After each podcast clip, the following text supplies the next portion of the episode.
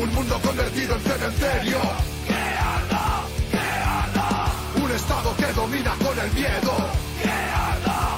¡Que arda! Una ciudad sumergida en un infierno. ¡Que arda! ¡Que arda! Se haga la luz y que venga un mundo nuevo y un futuro mejor cuando se apagó el fuego.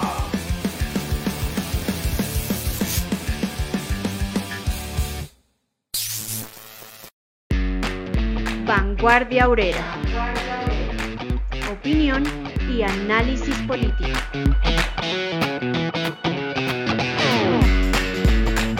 Muy buenas noches, bienvenidos a esta nueva emisión de nuestro programa Vanguardia Obrera. Recientemente Gustavo Petro propuso un régimen de pilares, hablando de las pensiones. Un régimen de pilares creado en Holanda con éxito y acogido por el Banco Mundial y Desarrollo Dice él, el régimen de pilares hace complementario y no competitivo el sistema de fondos privados con el público. Inmediatamente reaccionaron varios y dentro de esos quiero citar lo que dijo recientemente la Asociación Nacional de Instituciones Financieras, ANIF, en oposición a la propuesta de Petro sobre pensiones, dejando claro los señores de la ANIF que el dinero de las pensiones es intocable para otros fines. Así lo expresó textualmente. Dice, la propuesta muestra un profundo desconocimiento de la ley, debido a que esos recursos que corresponden a los aportes pensionales de las personas no les pertenecen a los fondos de pensiones, ni a los bancos, ni mucho menos al gobierno, ni hacen parte del presupuesto general de la nación. Esos recursos son de propiedad exclusiva de los trabajadores. Tomarlos, dice entre comillas, por derecha, es ilegal, ya que las cuentas de ahorros son de propiedad del afiliado y de nadie más. Esto dice la Asociación Nacional de Instituciones Financieras ANIF. Paradójicamente, el 31 de enero del 2022, el señor Santiago Montenegro, presidente de Asofondos, sacando pecho en el diario La República, dijo lo siguiente en una parte de su artículo. ¿Cómo están invirtiendo las AFP? Dice, en el agregado para 2021, algo menos de un tercio de los recursos administrados por las AFP están invertidos en deuda pública, según indicó Asofondos. Esto se debe a que, como bien explicó el gremio, se trata de un activo bastante seguro, pero que, por la misma razón, ofrece una rentabilidad moderada. Otro 30% de los recursos de los trabajadores en Colombia se encuentran invertidos en activos de renta variable extranjera tales como acciones de compañías internacionales, lo que los hace tenedores de un pequeño porcentaje de empresas como Apple o Amazon. Por su parte, el otro 39% restante está compuesto por fondos de capital privado, renta variable local, renta fija local, renta fija externa y otros alternativos. Es decir, todo está invertido. Pero claro, ¿cómo entender eso? Pues solamente hay que ver y recordar qué son los fondos de pensiones. Aquí en Colombia eh, se cuenta con dos regímenes de ahorro, uno individual de solidaridad que es privado y lo manejan cuatro fondos que son Colfondos, Porvenir, Protección y Escandia y el otro el régimen de prima media que es público operado por Colpensiones. Pero ¿quiénes son Colfondos? ¿Quiénes son Porvenir? ¿Quiénes son Protección y Escandia? Colfondos es de la canadiense Scotiabank y dueño también de Colpatria, es decir, los mismos. Scandia y Scotiabank es lo mismo. Porvenir, el dueño de Porvenir es Luis Carlos Sarmiento Angulo, dueño además del Grupo Aval. Protección es del, del GEA, del Grupo Empresarial Antioqueño, que son Grupo Nutresa y Grupo Argos y Grupo Sura además. Y Scandia es una de una empresa, según los datos que yo encontré, de Singapur, una operación, una, una compañía que opera a nivel latinoamericano. Entonces, esa es la connotación y esas son las, las formas como nosotros podemos entender cuando hablamos del tema de las pensiones y todo el dinero y dónde está realmente el dinero con eso. Eh, eso es lo que nos trae entonces hoy y los invitamos a esta nueva emisión donde hablaremos del tema de las pensiones en lo que hoy llamamos cómo conquistar una jubilación de calidad para los trabajadores Bienvenidos. La semana pasada hubo intercambio de opiniones, propuestas y hasta ataques en diferentes medios de comunicación, motivados por la propuesta de Gustavo Petro en el tema pensional. Hoy, en Vanguardia Obrera, vamos a desarrollar en profundidad qué le ofrece el pacto histórico al pueblo colombiano en material pensional. No sin antes escuchar a un compañero que nos ilustrará sobre la situación actual del negocio de las pensiones en Colombia. Frente a este panorama, ¿qué proponen los comunistas revolucionarios para que los trabajadores conquisten una jubilación de calidad? Esto y mucho más en nuestro programa número 56 de Vanguardia Obrera. Bienvenidos. Bueno, buenas noches, eh, compañero José. Muy buenas noches. Hoy les tengo una, una grata eh, sorpresa. Nos acompaña también eh, un compañero que nos va a compartir también algunas ideas sobre este tema de pensiones.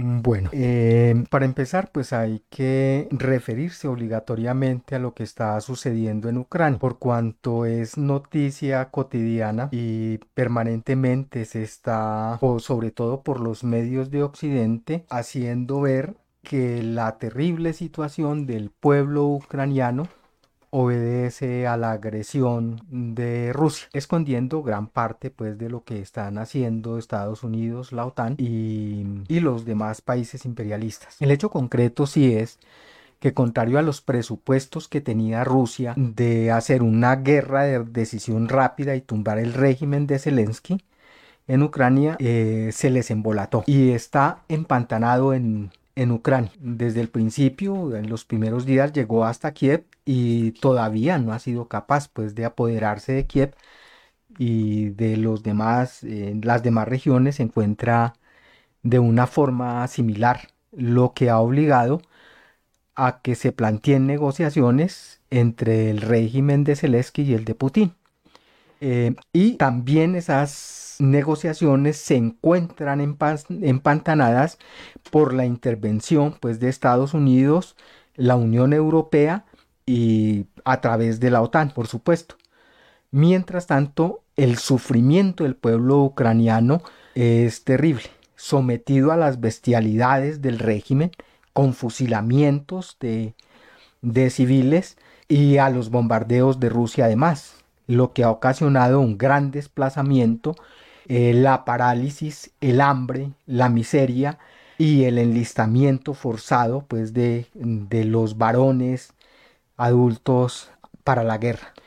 Es una situación desesperada que de todas maneras, a pesar de que el proletariado revolucionario no ha podido constituirse en partido político independiente, y por tanto de concentrar las fuerzas revolucionarias para enfrentar la invasión y a la vez derrocar el régimen reaccionario de Zelensky, de todas maneras, en la medida en que la situación se mantenga, indudablemente está haciendo florecer una oposición a la invasión por parte del pueblo ucraniano e incluso por parte del propio pueblo ruso contra la invasión.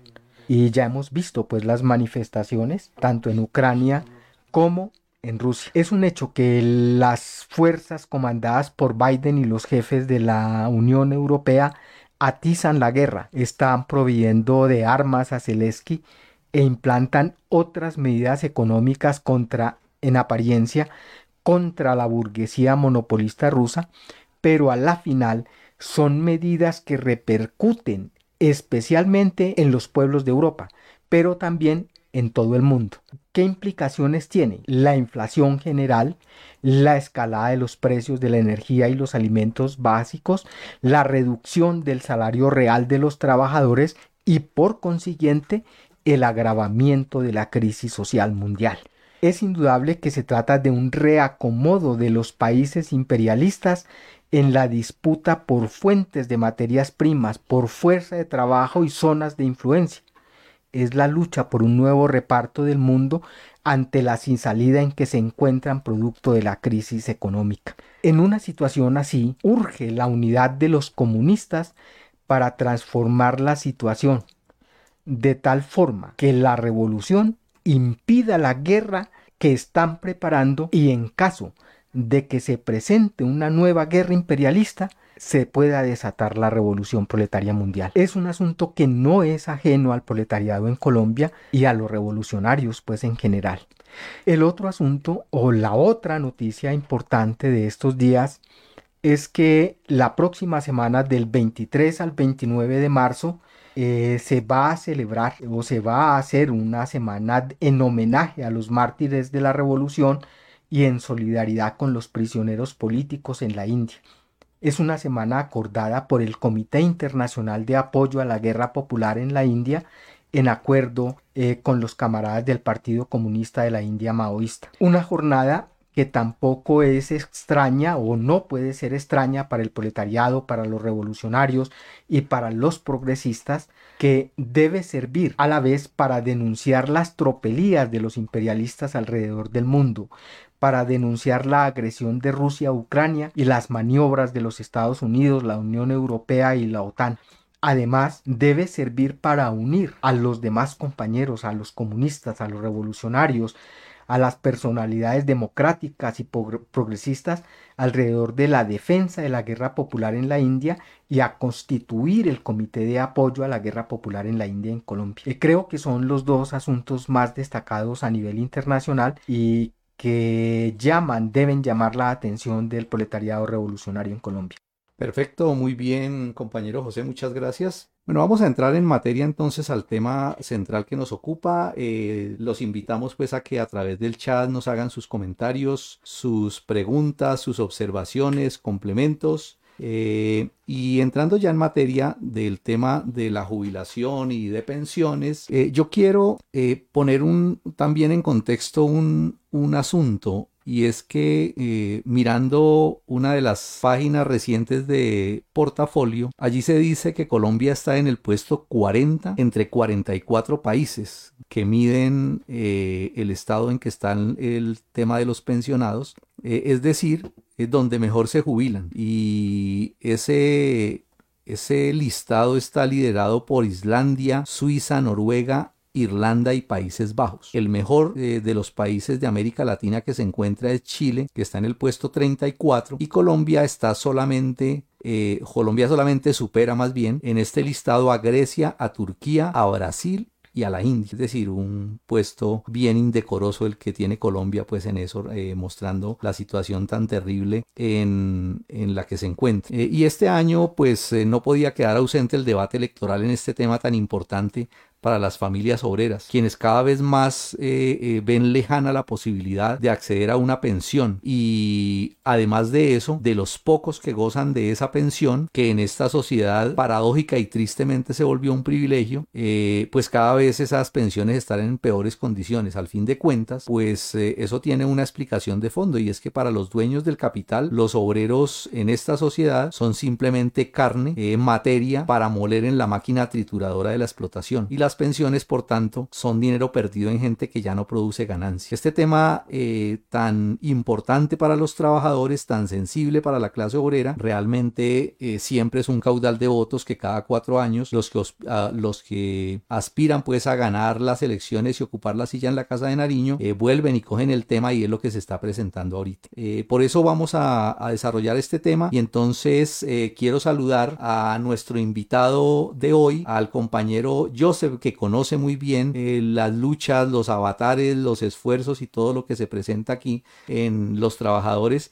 Y por eso lo hemos invitado para que nos comparta algunas ideas, eh, sobre todo pues en el tema de esa eso que se presenta como una novedosa propuesta de parte de Gustavo Petro y que además de eso pues ha generado el, revuelo pues en una cantidad de personas y de medios para tratar el tema. Entonces quisiéramos pues que usted nos, nos comentara eh, y nos explicara bien en qué consiste eso, pero además eh, conociendo pues el tema ya particular de lo que estamos tratando, cómo es ese asunto de la relación entre el tema de fondos privados y fondos públicos y en ese aspecto también el tema de lo que se conoce como la prima media. Entonces, bienvenido compañero Joseph, el micrófono es suyo. Buenas noches compañeros y pues a nuestra audiencia.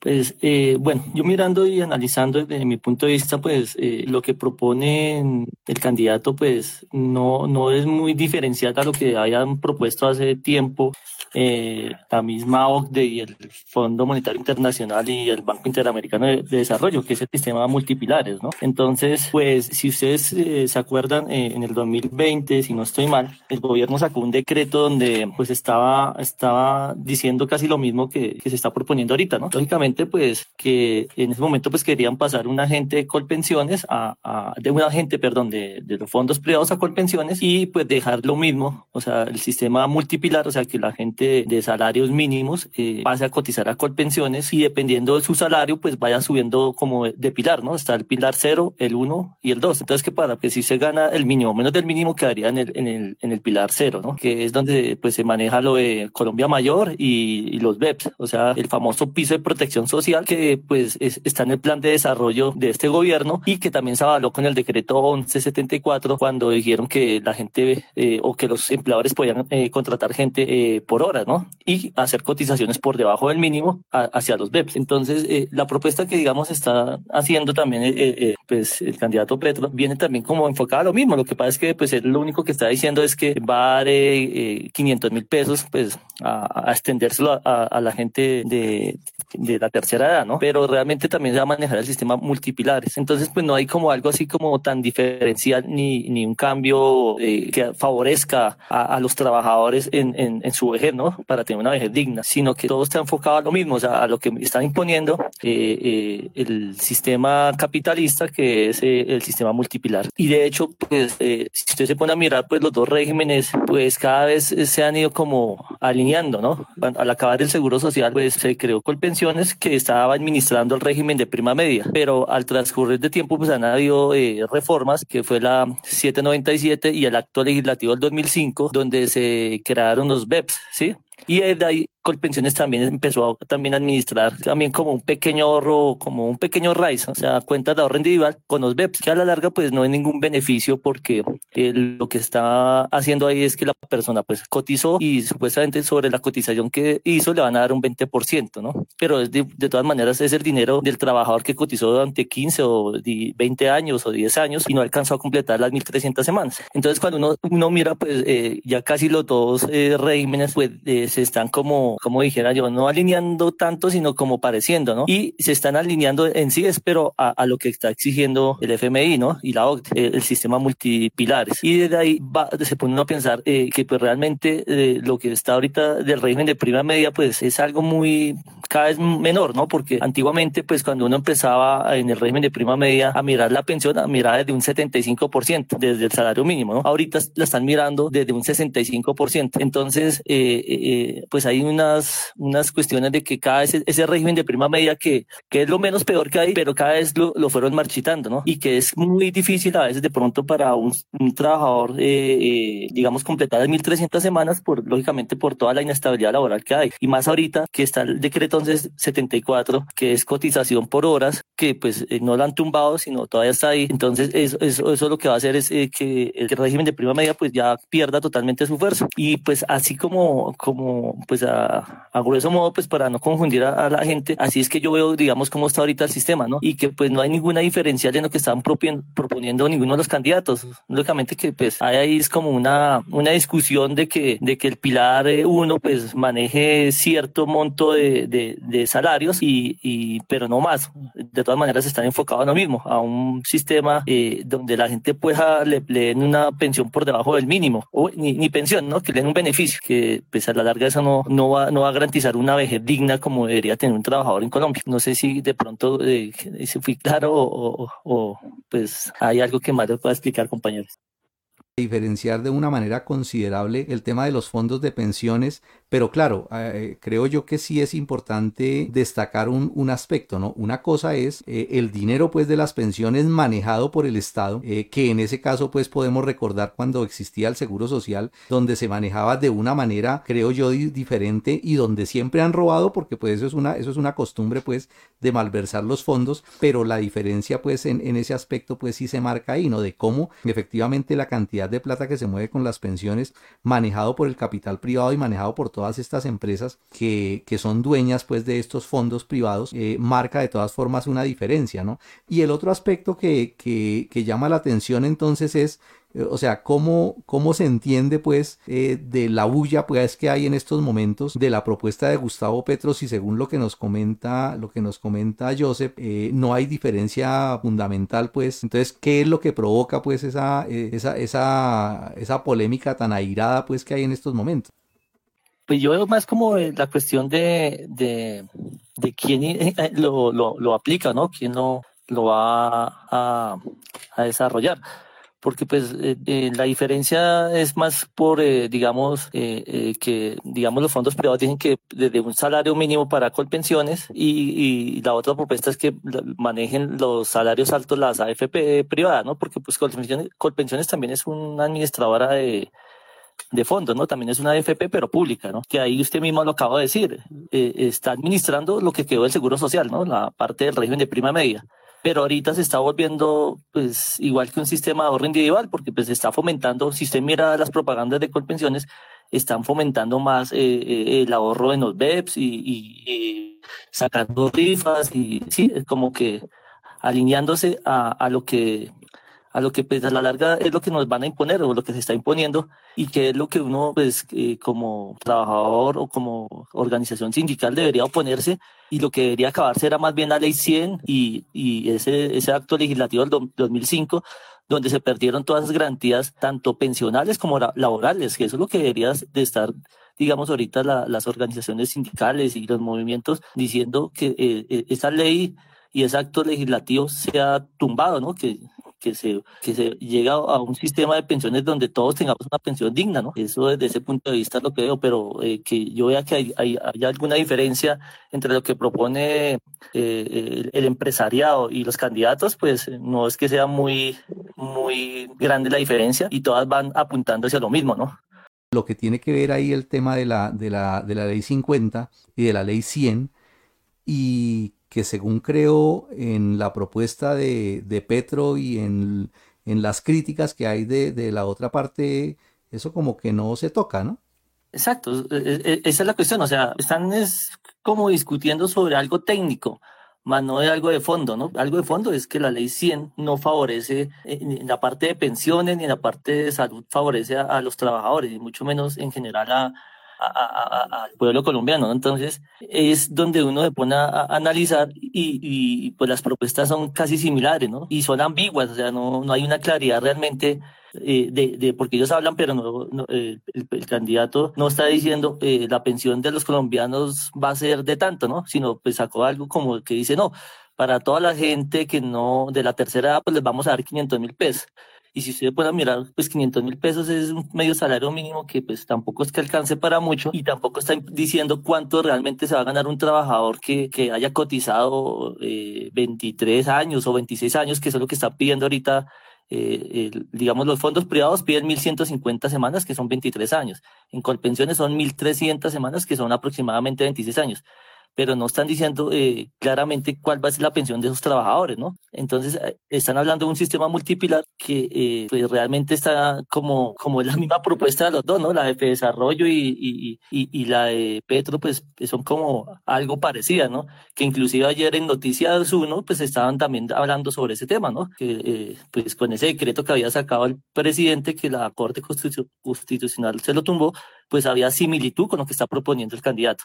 Entonces, desde ese punto de vista, pues uno dice eh, en qué nos va a favorecer realmente, ¿no? Y, y, y si no se toca, digamos, en terminar la ley 50, la ley 100 y la 797 y el acto legislativo del 2005, pues dudo que eso nos vaya a favorecer a los trabajadores, ¿no?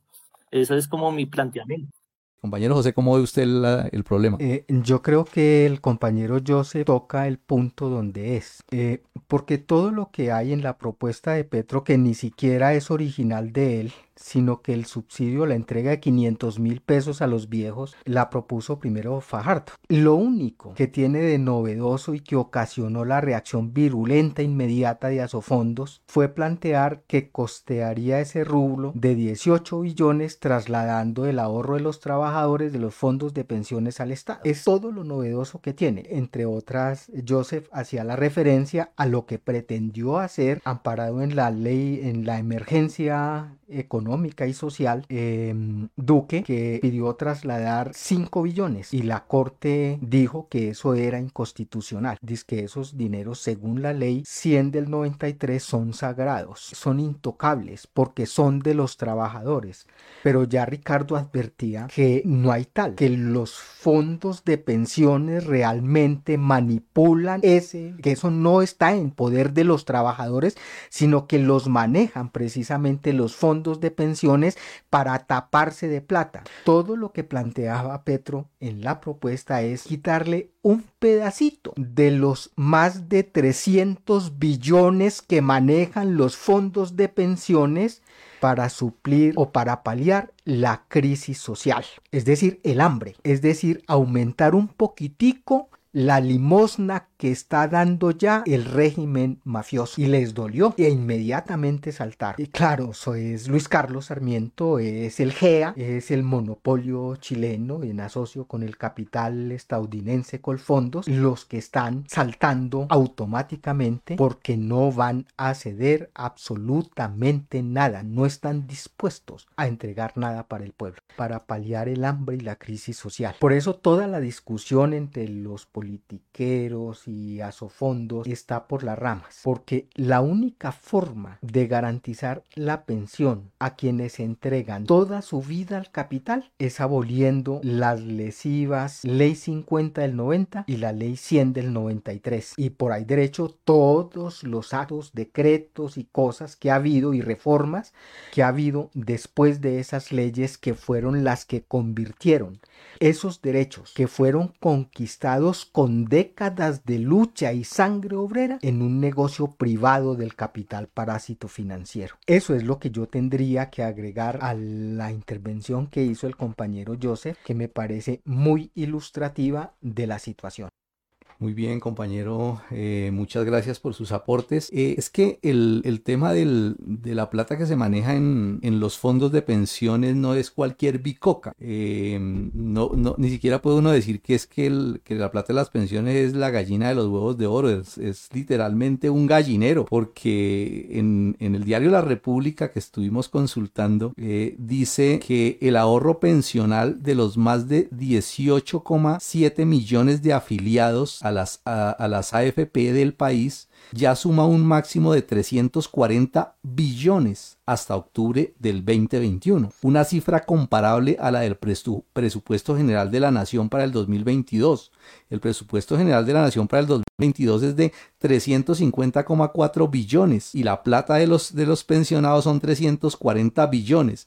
Entonces realmente por eso matan y comen del muerto estos, estos, estos bandidos. Eh, y si nosotros eh, entendemos que de acuerdo a lo que nos, eh, nos explican los compañeros ahorita sobre el calao y la magnitud que tiene ese problema de las pensiones, pues yo creo que hay que entender que resolver el problema pensional no se puede ver como un problema individual, como un problema particular y específico y único. Eh, no. Eh, ¿Por qué? Porque como todos nosotros eh, entendemos, eso hace parte de un plan, hace parte de un programa, hace parte de toda un, de toda un programa económico, social y político que se mueve no solamente en Colombia, sino a nivel internacional. Esto no viene solamente del gobierno de aquí, esto viene como orden de todas, de todas esas instituciones que mandan en el planeta. Y en esa medida, lo primero que hay que advertir es eso, que no se puede resolver el problema pensional tratándolo como un problema único. No se puede luchar por el tema de las pensiones sin resolverlo teniendo en cuenta el conjunto de los problemas que afectan a la clase obrera. No se puede ver ese problema de las pensiones como un problema aislado. Con el resto de las banderas del movimiento obrero se tiene que unir y por eso eh, quiero llamar la atención sobre eh, algún documento que publicó el portal Revolución Obrera donde se habla de que hay que hacer un programa inmediato de lucha eh, y ese programa tiene que como condición unir en, un solo torrente todos los diversos arroyos de combatientes a todos los sectores del pueblo que son enemigos del régimen mafioso, que son enemigos del Estado terrorista, que están dispuestos a luchar y que tienen problemas específicos particulares, pero que no pueden lograrlos de manera aislada. Por lo tanto, ese programa tiene que tener como condición derrotar, derribar ese régimen de la mafia que está gobernando en Colombia y derrotarlo y yendo mucho más allá. Porque eso, como decía ahora, obedece a unas políticas generales y en ese sentido eh, tiene que unirse con el resto de, de, plataformas y con el resto de programas y de, con el resto de reivindicaciones que hay. Eso hay que unirlo con la lucha por el alza general de salarios, con el subsidio a los desempleados y a los subempleados, con exigir que no haya más despidos ni cierres de empresas, con rescatar nuevamente el empleo formal, la estabilidad laboral, acabar como política de Estado con la tercerización y con la intermediación laboral. No puede ver, no, no puede permitirse más reformas laborales ni pensionales ni tributarias que atentan contra el bolsillo de los trabajadores. Hay que congelar el precio de los servicios públicos, hay que rebajar y congelar el precio de la gasolina y acabar con la privatización de las vías y sus cobros en los peajes, porque todo eso lo convierten en negocio. Y claro, en ese sentido, eh, tiene una relación directa y sin la cual no se puede lograr abolir la ley 50 del 90 y abolir la ley 100 del 93. Hay que enterrar completamente esas leyes y rechazar toda reforma que atente contra la salud pública.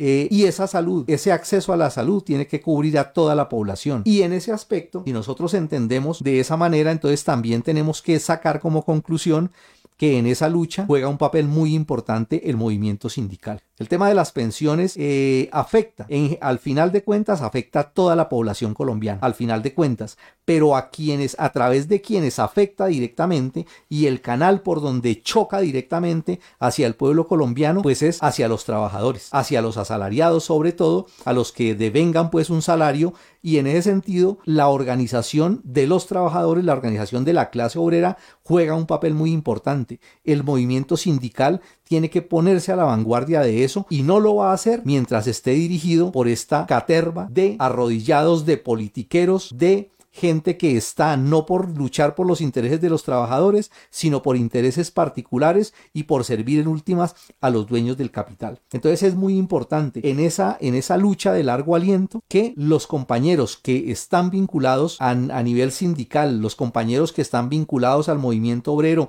a la gran industria, comprendan esa, esa, esa importancia y se pongan de frente frente a esa enorme responsabilidad que es reestructurar el movimiento sindical. Se necesita pronto, urgente, construir esa, esa central sindical revolucionaria y eso es decisivo para esa lucha. Pero además de eso, como decía antes, tiene que unirse con el resto de luchas del pueblo colombiano. Es decir, hay que vincular eso al problema de la educación, de la vivienda, de la protección a las mujeres y a los niños, de las minorías, de la defensa de la naturaleza y hay que conquistar a esos pequeños y medianos propietarios que son también azotados y que son golpeados por el capital y por cómo los estrangula pues de una manera eh, inhumana y brutal y levantar esas banderas de lucha también como parte de esa, de esa plataforma general. Y obviamente un aspecto importante ahí tiene que ver con la materialización de la Alianza Obrero Campesina. Nosotros nos hemos dado cuenta que cuando, cuando el movimiento campesino se alza es una fuerza poderosa también. Además de eso, porque en el movimiento campesino, pues por, por razones pues históricas y por, por cómo se ha desarrollado eso aquí, pues se mezcla de una manera abigarrada el problema del, proletariado en el campo, es decir, el proletariado agrícola, con los campesinos eh, eh, eh, medianos y pequeños, pero son una fuerza pues poderosa y ese proletariado agrícola es el eslabón, es la alianza del proletariado en las ciudades para conquistar esa alianza obrero-campesina. Entonces, solamente cuando se entiende que esa, esa, esa lucha en el tema de las pensiones solamente puede lograrse si se va de acuerdo a la par con el conjunto de banderas del movimiento social en Colombia, podemos lograr, lograr realmente tener un plan, un plan objetivo, un plan certero que puede realmente conquistar y arrebatar a la burguesía esas conquistas que necesitamos. Eh, quiero saludar eh, a los compañeros que a través del chat nos están escribiendo. Hay varios mensajes pues de, de algunos compañeros. Por aquí veo a Isaías eh, que dice que Colombia viene siendo manejada por los intereses imperialistas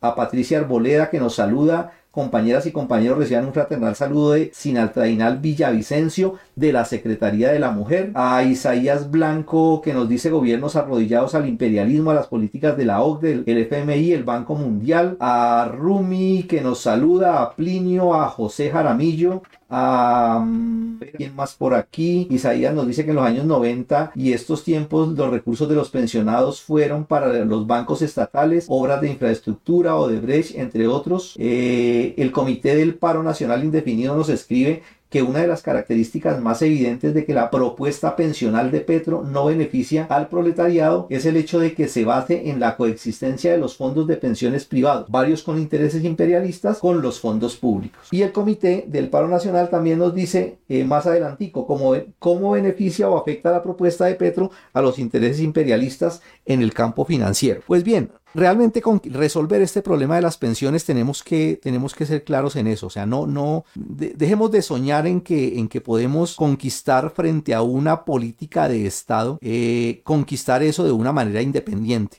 Eso hay que unirlo con el resto de luchas en, en, ese programa pues inmediato que hay que levantar como plataforma para enfrentar. Pero además de eso viene otro, viene otro tema y es el, el, problema del método, ¿no? Que ahí es donde algunos, algunos compañeros dicen que muchas de esas banderas eh, las levantan también los que están por, por la vía electoral dentro de sus programas y de su plataforma pues tienen muchas de estas reivindicaciones consideradas. E, entonces, ¿cuál es la diferencia? No, la diferencia es, es de fondo y es muy importante. Tenemos que entenderla. Es decir, el problema aquí con el problema con la burguesía y el problema con el Estado y con los, eh, em, con los pulpos económicos que son los que manejan la economía del país, el problema con ellos no es un problema de discusión, no es un tema que se resuelva en un debate parlamentario, no se trata de que los convenzamos porque a ellos no hay que convencerlos absolutamente de nada, de que los llenemos de argumentos, no es que el problema con ellos no es ese, el problema ahí radica es en un asunto de fondo y es un problema de intereses económicos, es un problema de clases sociales que se están enfrentando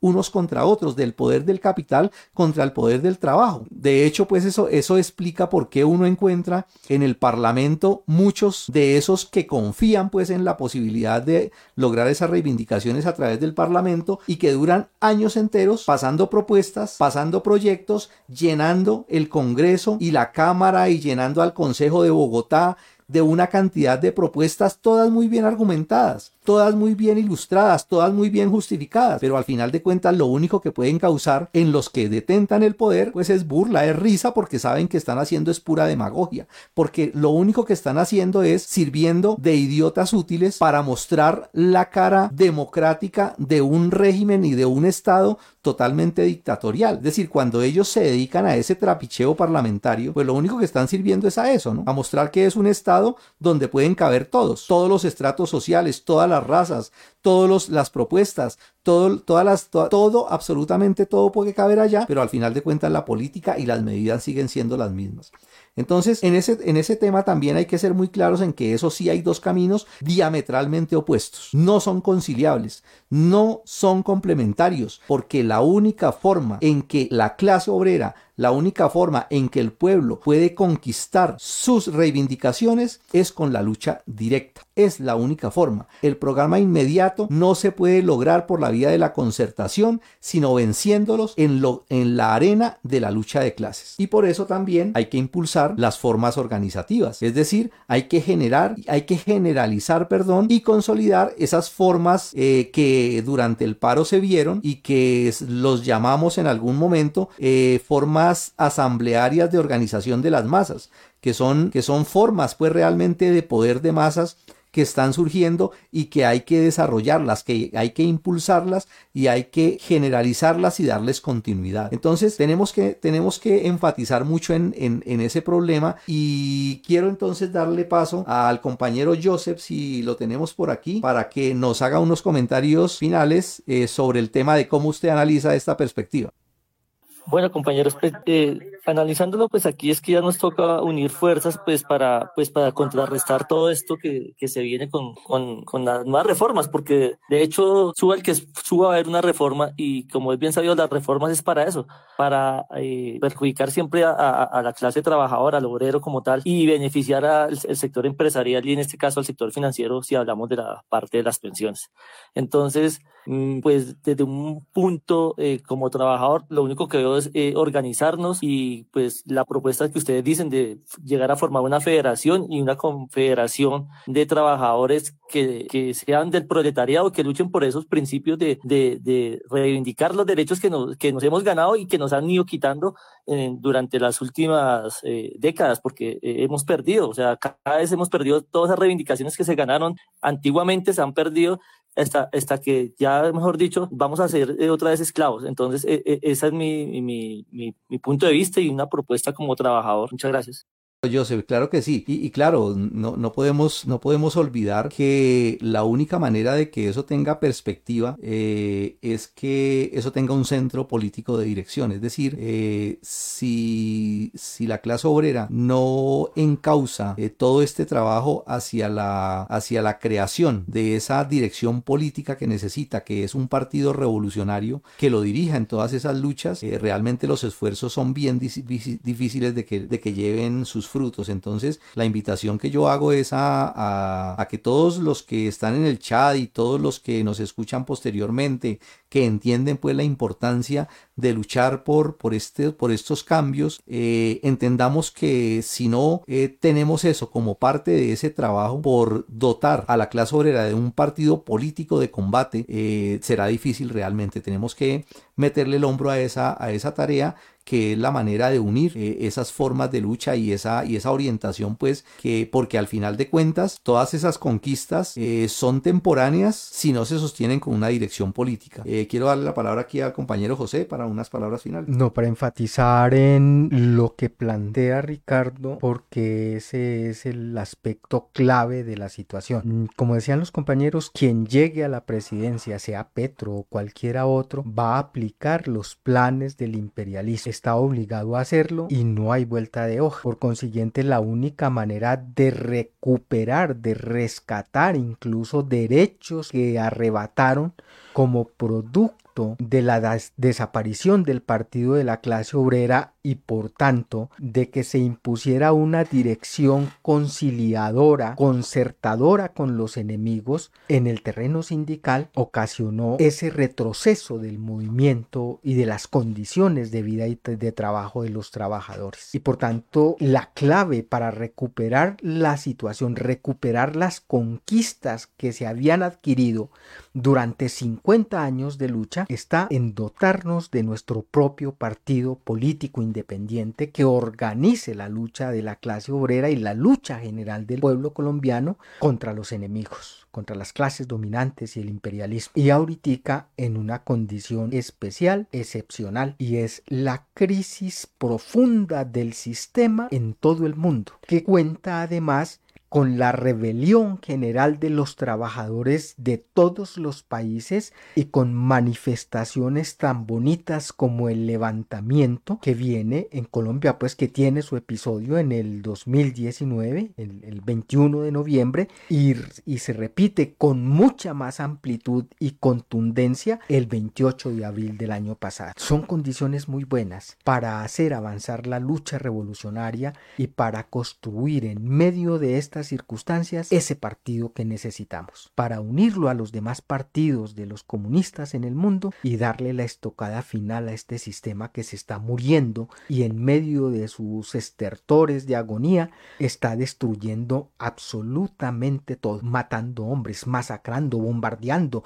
acabando con la naturaleza. Y esa es la responsabilidad que tenemos los obreros revolucionarios. Perfecto, compañero. Bueno, esperamos pues haber contribuido con algunas ideillas a aprender a manejar mejor este tema y a ubicarnos bien en lo que hay detrás de esa alaraca pues eh, politiquera que están levantando por estos días a propósito de las elecciones. Eh, los esperamos entonces en una próxima emisión de Vanguardia Obrera. Compañero José, muy buenas noches y muchas gracias. Muy buenas noches, gracias al compañero Joseph y muy buenas noches a los compañeros que nos acompañaron en la emisión de hoy. Perfecto. Joseph, muy buenas noches y muchas gracias. Gracias. Gracias a, todos los compañeros y pues un saludo fraternal y combativo. Además de nuestro Facebook Live de los lunes, encuentre cada episodio semanal de Vanguardia Obrera también en YouTube y en formato podcast en Spotify o anchor.fm. Allí nos pueden seguir para no perderse ni un solo programa. También pueden compartir ese que más les gustó. Más contenido de interés en revolucionobrera.com.